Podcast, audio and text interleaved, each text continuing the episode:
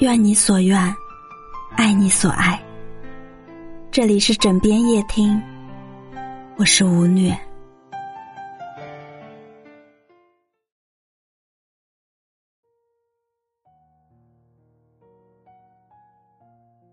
当我们越来越能接纳现实时，心灵的伤口就会开始愈合，而我们也会准备好继续往下过日子。但真正可怕的是，有的人在面对各类生活事件时，将否认悲伤作为一种常态，长年累月的使用它。就像我的朋友小天，这些年他先后经历了奶奶去世、被迫失业等丧失事件。一般人在这种情形下，最有可能出现的感觉就是难过、委屈。无助，甚至还会忍不住放声痛哭。但小天呈现出来的却只有积极乐观的一面，不带一点伤感。他是真的完全感受不到悲伤吗？不是的，他是由始至终否认了悲伤，而这就是导致他表面事事顺遂，却忽然陷入严重停滞的根本原因。否认悲伤，这种自我欺骗的方式，暂时会令自己好受一点，但它最终在我们精神中竖起了一堵墙，将我们的心与人生真相隔离起来，而我们的心也越来越缺乏营养，不敢触碰的人生真相也越来越多，所谓的心理疾病，也由此而生。事实上。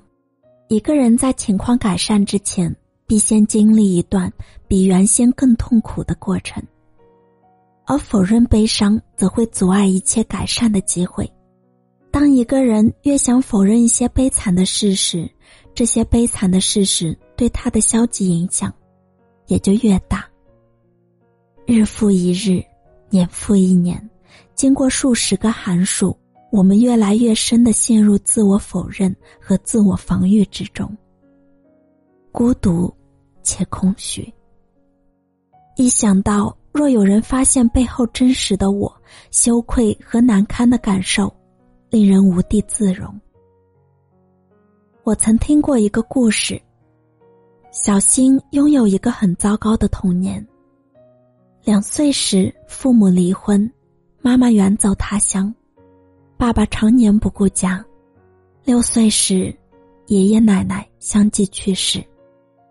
在学校，没有一个同学喜欢他，大家总是嘲笑他，嘲笑他穷，嘲笑他的衣服有多难看。这样的事情经常发生，他终于承受不住了。小学四年级的时候，他想到了自杀。他拿出一张纸。这边写活着的理由，那边写死去的理由。这边只有寥寥几个，那边则是长长的一列。写完之后，看着这张纸，他感到无比的悲伤，于是哭了起来。开始是啜泣，后来变成了嚎啕大哭。他哭了好久好久。仿佛都没有了时间的概念，在哭到最伤心的时候，他内心深处突然蹦出一个声音，对他说：“你很惨，非常惨，但你有力量好好活下去。”这句话救了他。不仅如此，这句话也极大的改变了他。他开始把注意力放在自己身上。不再关注别人对他的评价，也不再惧怕别人对他的拒绝和嘲讽。他的性格越来越开朗，渐渐有了朋友，先是一个，两个，到了初中后，他有了更多的朋友。还有男孩子开始给他写情书。他逐渐看到了生活的希望，人生构想也越来越清晰。最终成了一名成功的创业者。很多人听完这个故事，都忍不住感慨：那么悲惨的童年，居然长出这样一个心灵健康的女孩，实在是令人惊讶。那么，这个例外是怎样发生的呢？关键的答案就是那一次悲伤。那次悲伤令他接受到了自己的人生真相。你很惨，非常惨。妈妈离开他，爸爸不关爱他，爷爷奶奶去世，同学经常嘲笑他。